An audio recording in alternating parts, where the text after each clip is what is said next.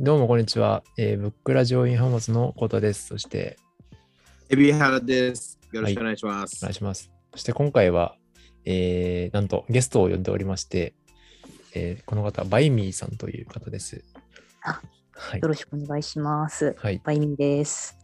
バイミーさんは、あの、僕がやってる端末オンライン読書会の、まあ、メンバーでありまして、かつ、その、海老原さんともちょっと個人的にお付き合いが、お付き合いというか、その、はい。SNS でのつなが SNS でりの、はい。だったので、長く、はい。割と、まあ、おしゃべりしやすい間柄かなということで、お呼びさせてもらいました。じゃあ、ちょっとバイミーさん、まあの、改めて自己紹介をお願いします。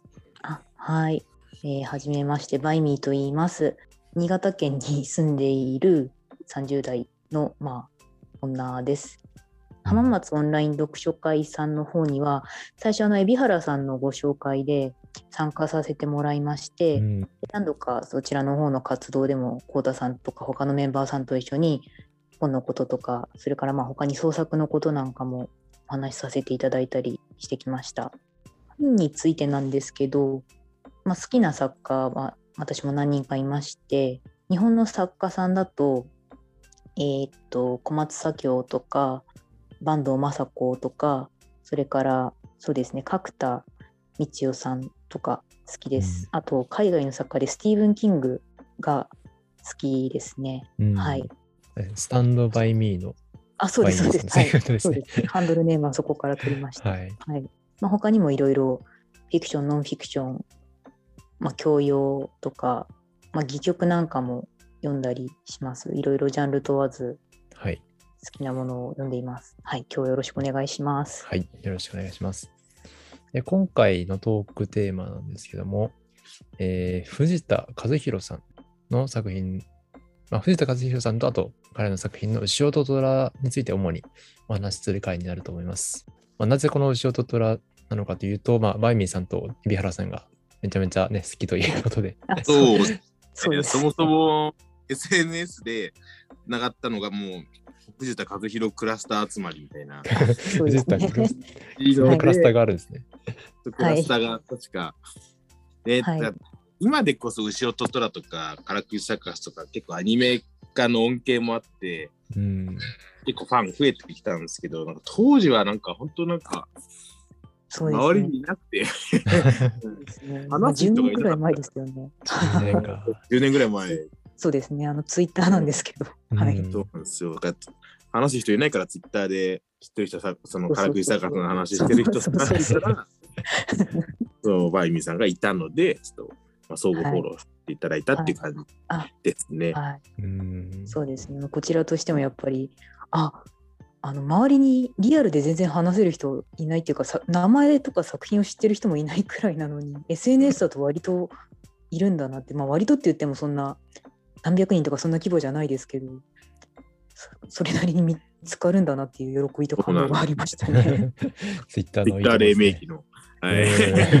古き良きツイッターみたいな。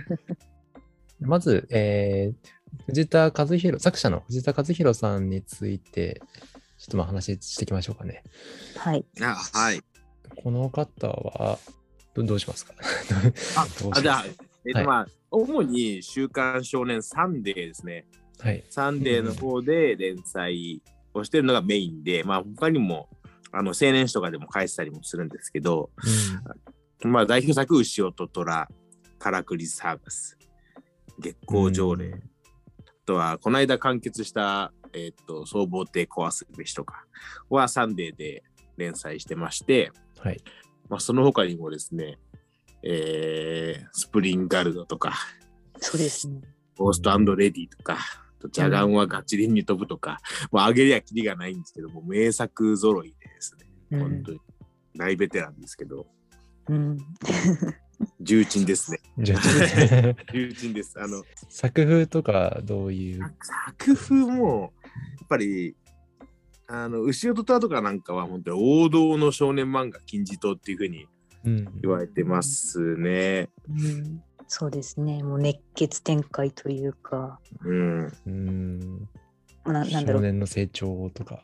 あうんそうですね。まさうんにそういう感じで、まあ、苦難に立ち向かう人間の姿みたいな感じですね。うんでやっぱ関数がなんかもうなんか多いんですよ、基本的に。うん藤田和弘先生、あの、短く収めるっつってても関数長くなるので、長い分伏線回収がだから偉いですね、本当に。すごい伏線回収、緻密な設定っていうのが、やっぱ読んでて興奮するところですね。そうですね。塩と虎の単行本が34巻あります。あるみたいです。30ああ外伝も含めれば34かな。本編が33じゃなかったかな。そうですね34だったかな。うーん。はい。まあ、すカラクリ。サーカスも43巻とかって。そうですね。単行本が43で。はい。すごい。うんそうですね。もうそれこそ10年以上連載し続けた作品ですね。うんうんお二人はどの作品が一番好きですか？あー、カラクリサーカスです、私は。難しいなぁ。めちゃめちゃ悩んで。うんだめちゃめちゃ難しいですね。牛尾と虎がカラクリサーカスのどっちかみたいな。いや、あのスプリンガルドもめちゃめちゃいいんであ、すよ。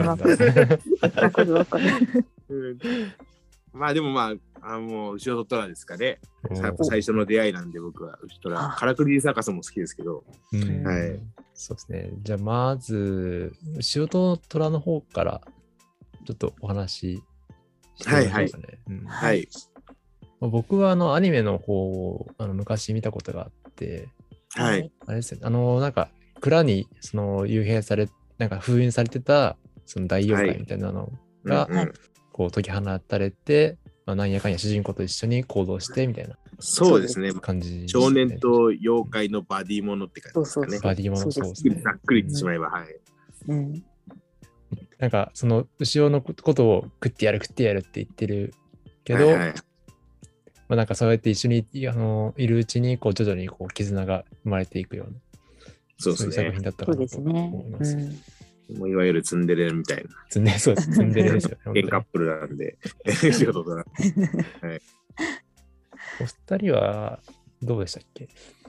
原作、アニメは見見られてた？あ、見ましたね。はい。うんまあ、やっぱり最初原作からって感じで。はい。うん。まあ原作だけですかね。うん。アニメはちょっと評価が分かれますね。すごくはしょってるので、やっぱりあ話数が限られてて。あ、そうですよね。はい。出てこない登場人物もいっぱいいるので。原作のお話とか僕やっぱ聞いてみたいですね、今日は。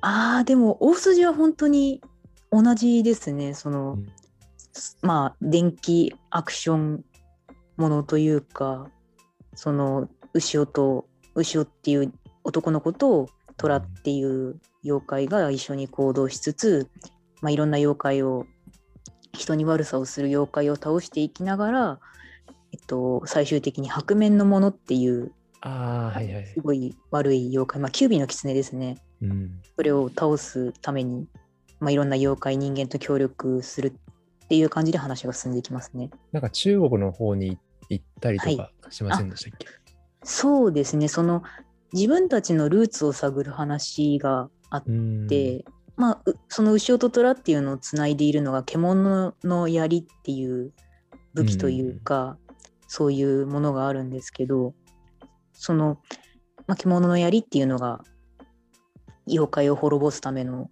武器なんですよね。うん。でそれがじゃあどうやってできたのかとかそもそもじゃあ虎っていう存在は何だったのかとか白面のものっていうのはどうやって生まれたのかっていうのを、まあ過去を見ていくというか、まあ、そういう能力を持った妖怪がいるんですけどうんその妖怪に助けられて自分たちのルーツを遡っていく部分というかうんそういうのが、はい、ありますね。はい、そう。だからルーツは中国とか、もっと遡るとインドになるのかな。はい。うん、スケールがでかいですね。そうそうそう、そうなんですよ。スケールでかいんですよ。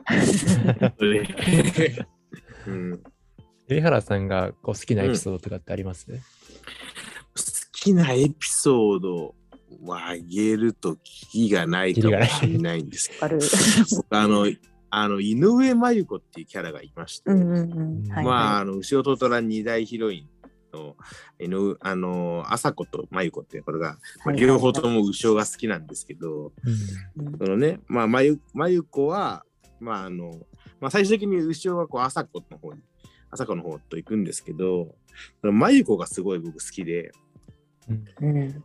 この真由子が、あのー後ろのいないところで、そのトラと二人でこう妖怪と対峙するって話があるんですよ。まあ19巻、19巻なんですけど、はいはいこのはい。19巻の話がめちゃめちゃ好きですね。愚か者は宴に集うですよね。そうですね。あのー妖怪、そう質問してくる妖怪なんですよ。うんで、質問してくる妖怪の質問に満足に答えられないと脳を吸われて死ぬっていう。そうそうそう。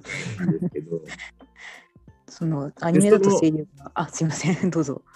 ああ。で、その質問してくる質問の内容を漫画だとずっと伏せてるんですよ。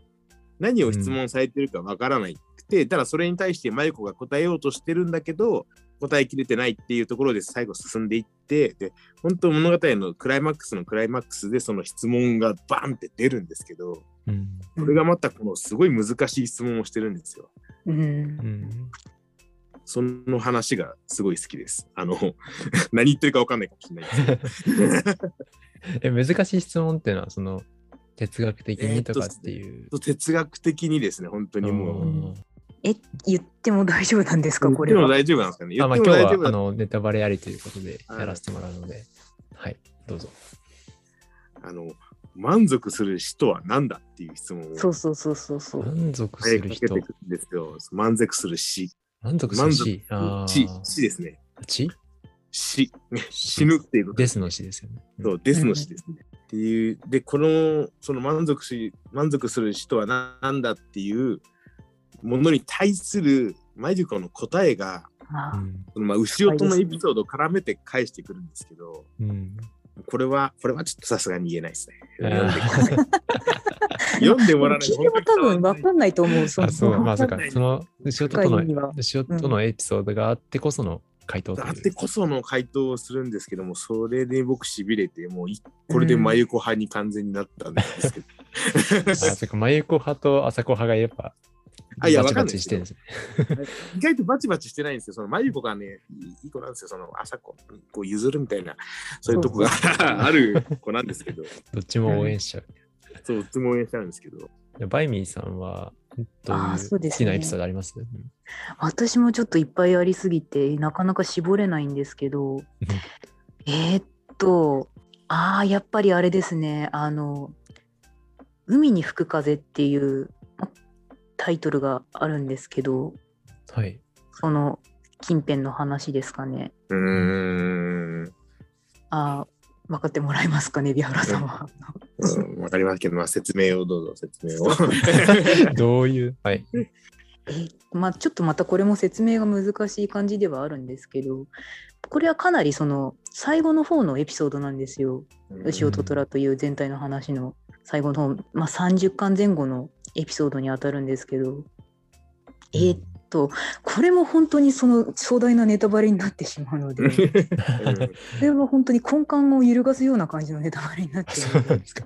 なかなか、えー言ってもいいのかなってところもあるんですけど、うんうん。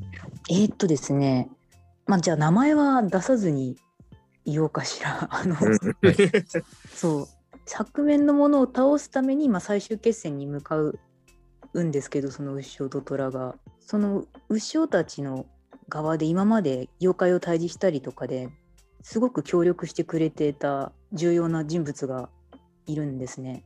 まあ、名前は出さないんですけどうんまあ男性なんですけどうん彼が突然裏切るんですよ。うん裏切ってで虎と戦いたいって言って牛尾たちの目の前に立ちふさがるんですね。うんで、まあ、当然その牛尾はそのキャラにすごくよくしてもらってたのですごくショックを受けてで虎に絶対あの人は殺すなって言ってうんあのまあ一時行動を別にするんですよ。で虎はその、まあ、彼の望みに応えて戦うんですね。なんで裏切ったのかっていうのが、まあ、すごく深いところなんですけどそそれもちょっと言っちゃうとなかはい。なか難しいとこなんですけどね。それもすごく深いんですよ。極極論すればなんですけど、なんでっていう部分を少し伏せて、じゃあその深い理由の部分を伏せてなんでそ裏切ったのかっていうのをじゃあそのキャラクターのセリフを借りて言うのであればうん。裏切らないと俺は俺になれなかったって言うんですよ。うーん。あその、はい自分、本当の自分として、その牛と戦う、虎と戦うために、やっぱ敵にならざるを得なかったって。うん。まあそうですね意味としてはそういうような感じですね。ただ本当に重要な人物であの強さとしてもすごく強いというか、まあ、牛尾の本当に兄貴分みたいな感じでうん。活躍していたキャラクターで虎も一目置いてたっていうようなすごくそれまでも深い関係性ではあったんでうんもうそれをもう全部覆して敵に回っちゃうっていうことのまずショックとうん。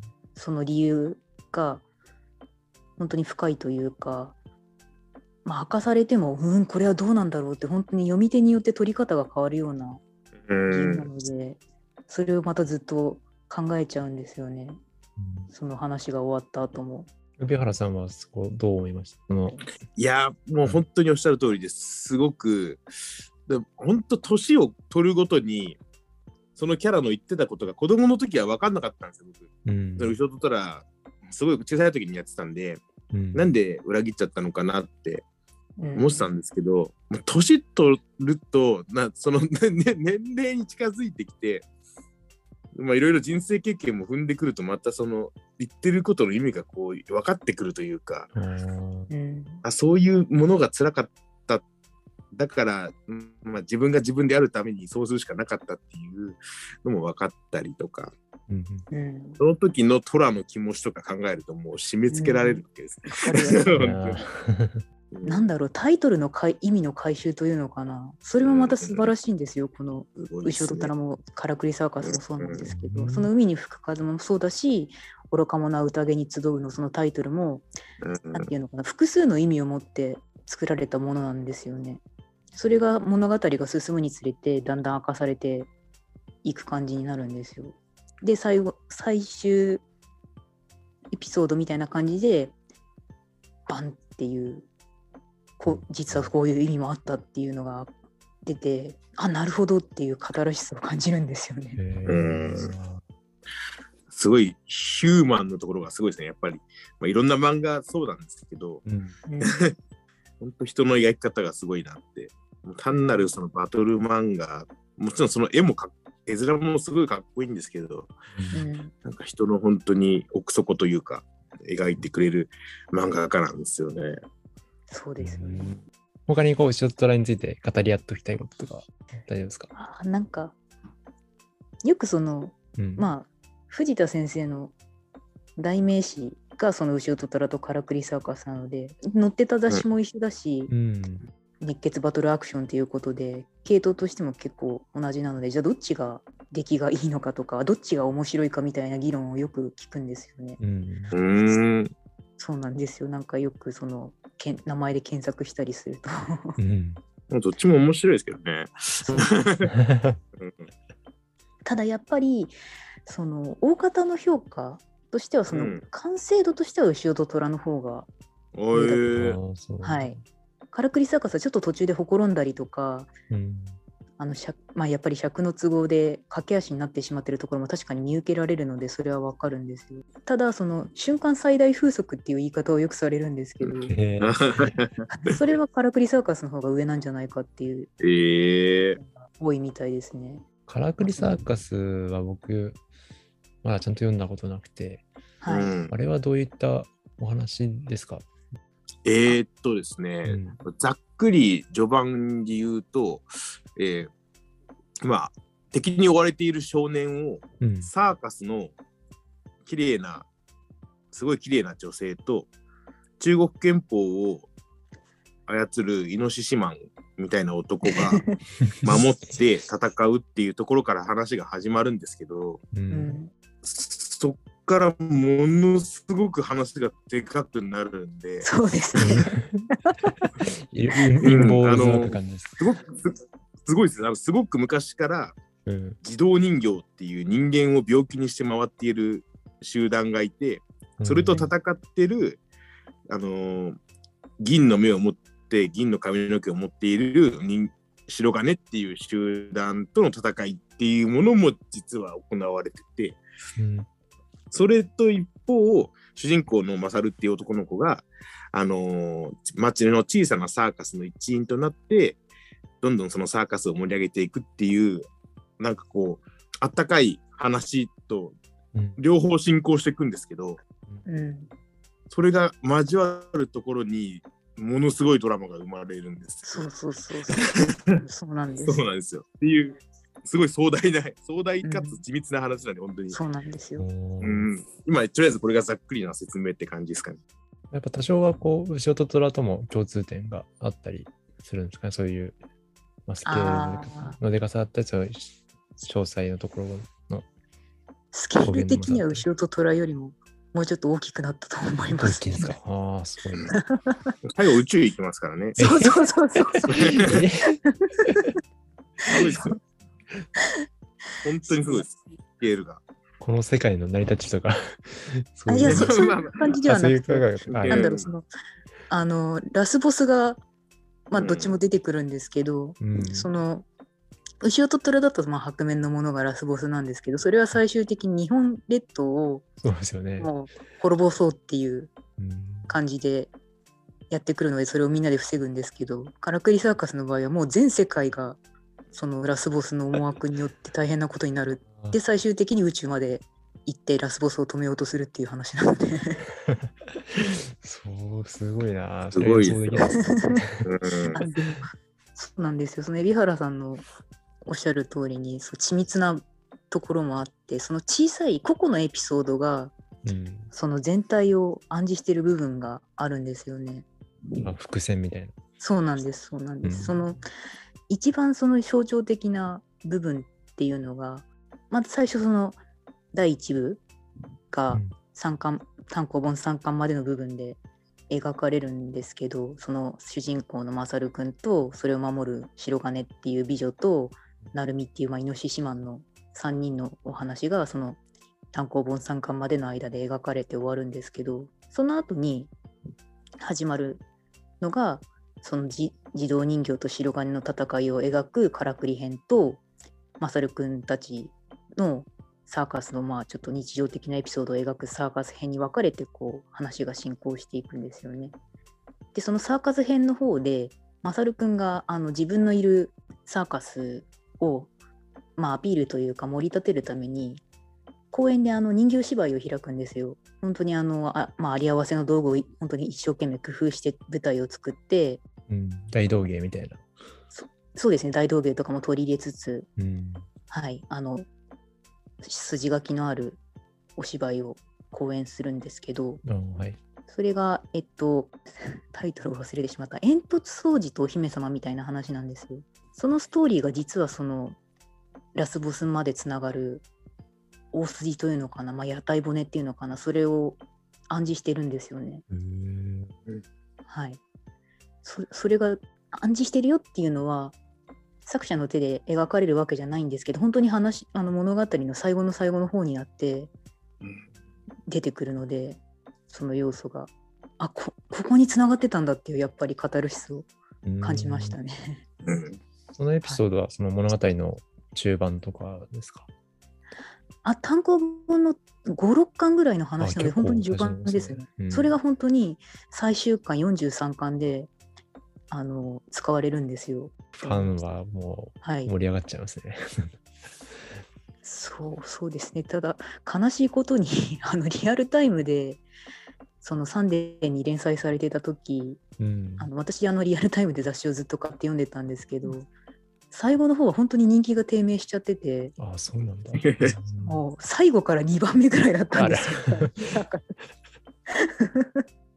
そんな長く続いたのに。そうなんでですよ。ほぼ打ち切りみたいな終わり方で。はありました。そのまあ綺麗にまとめたとは思うんですけどうんうん駆け足な部分もやっぱりありましたし。もしかしたら、その藤田さん的には、もうちょっとじっくり書きたかったところなんですかね。ああ、そうでしょうね。うん。まあでも本当に名作だと思います。はい。海老原さんが好きって言ってた、あの、もう一個の何でしたっけ？スプあ、スプリンガルドですか？プリンガルド。はい。それってどういうえっと、えっと、黒博物館っていうあのーシリーズで、なんかちょっとイギリスの、ちょっと、えーっと、産業革命の時期の話の遺物を集めてる黒博物館っていうのがあって、そこの遺物にまつわる、えー話をちょっと書くみたいなシリーズものなんですけど、うん。それのスプリンガルドっていう、えっと、バネ足男ですね。実際に、あのーイギリスでそういう騒ぎがまああったらしいんですけど、まあ、それをモデルに、この男が、そのスプリンガルド、あのーバネ足男だったんっていう設定でうん。単行本が一冊なんですよ。なんかこれは本当漫画一冊なんですぐ読めるんですけど、いいですね。うん。出来がめちゃめちゃ良くて、これ。本当に、まあもう一冊なんであんまり大きく、多くは話せないんですけど、うん。これは本当に、うん、なんていうんですかね、まあ男の、男の話なんですよ。男の話。はハードボイルドな感じですか？うんダンディズムとかそんな感じですよね。そういう感じなんで。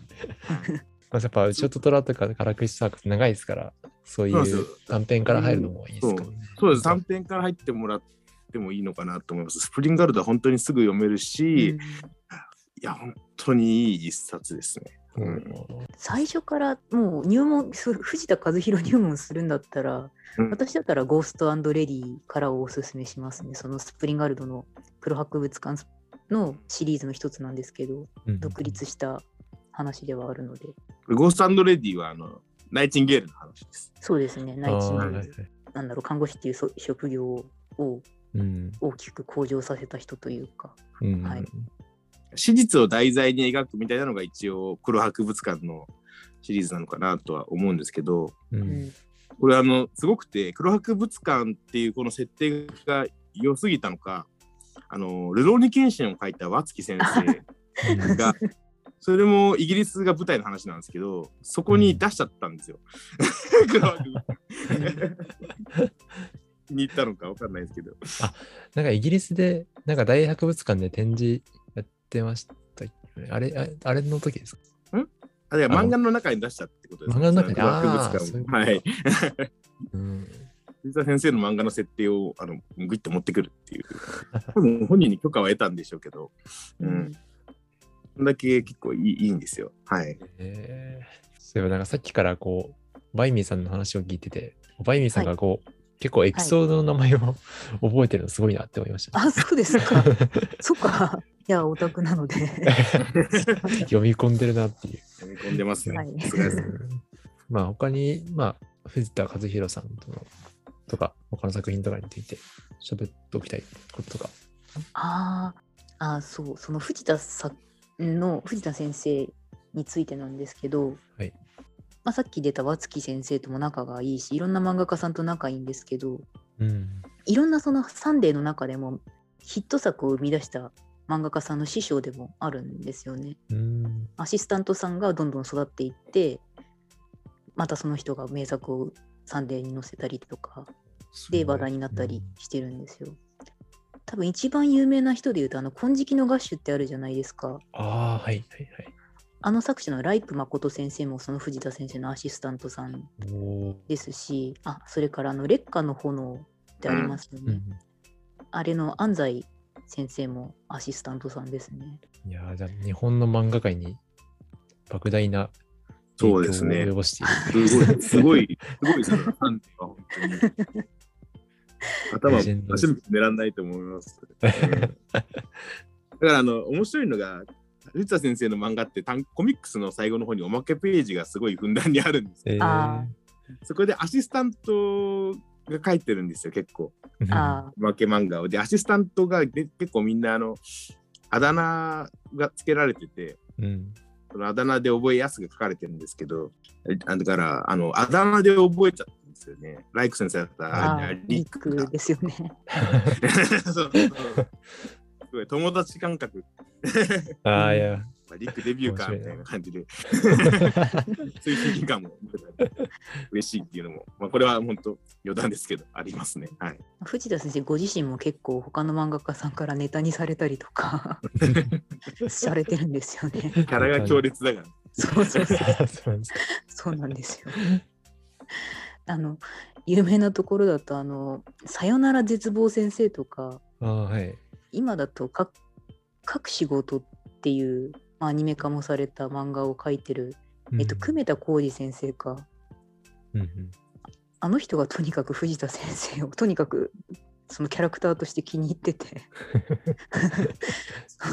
同じサンデーに一緒に連載してた時に「勝手に改造」っていう漫画を描いてたんですけど、はいメタ先生は。その漫画の中にしょっちゅうそのカラクリサーカスの登場人物とか藤田先生とかをネタとして出してきたりしてましたね。あの藤田先生、作者が出てくるってのは面白いですね。そうですね。そうですね。はい。懐が深いんですよ。